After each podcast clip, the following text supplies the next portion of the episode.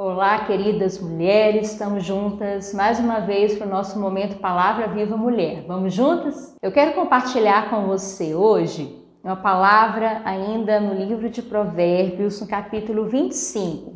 O Senhor nos instrui muitas coisas acerca do nosso comportamento. E o livro de Provérbios tem muitas passagens a respeito da fala, da língua, do uso da língua. E eu queria compartilhar com você dois versículos que um versículo, na verdade, que me chamou muito a atenção. Capítulo 25, versículo 9. Diz assim: Pleiteia a tua causa diretamente com o teu próximo e não descubras o segredo de outrem. Olha que forte. Sabe qual o assunto que a Bíblia tratando aqui nesse versículo, está falando sobre a fofoca. Isso mesmo, a maledicência, que é um dos grandes males do relacionamento entre as pessoas. Você alguma vez na sua vida já foi vítima de uma fofoca? Alguém já falou algo ao seu respeito com outras pessoas, ou te difamou, ou disse coisas injustas a seu respeito? Como você se sentiu? Como que a gente reage diante das fofocas? Agora, eu te faço outra pergunta. Algum momento da sua vida, em quantas situações você já julgou alguém?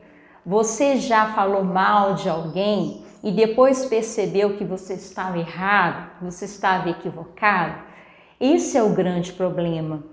O Senhor nos alerta, nós não devemos julgar o nosso próximo, não devemos falar mal, principalmente dos nossos irmãos. A gente corre um risco muito grande de pecar, de contaminar outras pessoas, de destruir a imagem de alguém somente pelas nossas palavras. Então, mas o Senhor é tão maravilhoso conosco que Ele nos ensina a maneira correta de lidar com os problemas. Eu sei que muitas vezes, querida, você fica insatisfeita com alguém. Muitas vezes você vai se deparar com as dificuldades do outro.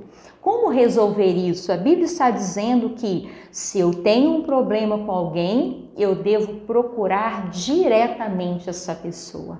Não devo usar intermediários, não devo mandar recados por alguém para que essa pessoa saiba. Não devo compartilhar assuntos particulares com outras pessoas. É tão sério isso.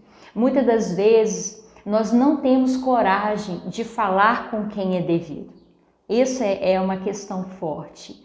Muitas vezes nós não temos essa coragem de dizer a verdade, o que estamos sentindo, o que nós achamos acerca de um assunto.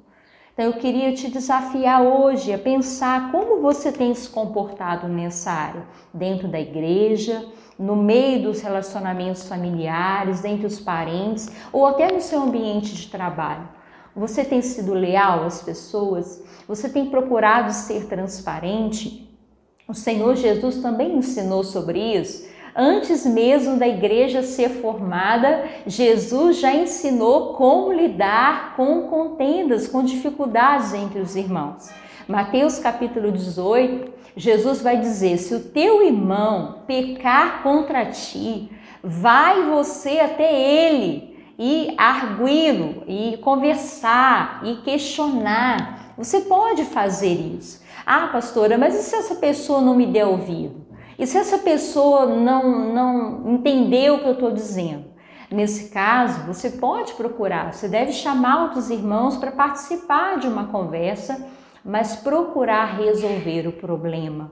Deixa eu te dizer uma coisa: a fofoca é como um pequeno fogo que se acende. Se ela pega numa plantação, se ela pega em um lugar que ela pode se espalhar, a destruição é muito grande. O livro de primeira, primeira carta a Timóteo, né? Paulo alerta a Timóteo sobre as viúvas ociosas. Olha que coisa. Ele diz que as viúvas ociosas muitas vezes vivem de casa em casa falando mal, falando que é indevido, maldizendo as pessoas. Deixa eu te dar um conselho. Cuidado com a ociosidade. A fofoca muitas vezes nasce por conta de uma ociosidade. Isso mesmo, uma mente vazia, falta do que é, fazer, falta de um planejamento, de viver uma, um, as suas tarefas, cumprir suas tarefas. Quando nós estamos ocupados em construir a nossa vida, em realizar os planos de Deus, servir ao Senhor, nós temos muito pouco tempo para maldizer, para fofocar da vida dos outros. Recebe com muito amor esse conselho que eu estou te dando nesse dia. Guarda o seu coração, guarda a sua língua, faça, obedeça o que a palavra de Deus diz. Eu tenho certeza que você vai colher isso na sua vida também. Deus te abençoe, em nome de Jesus.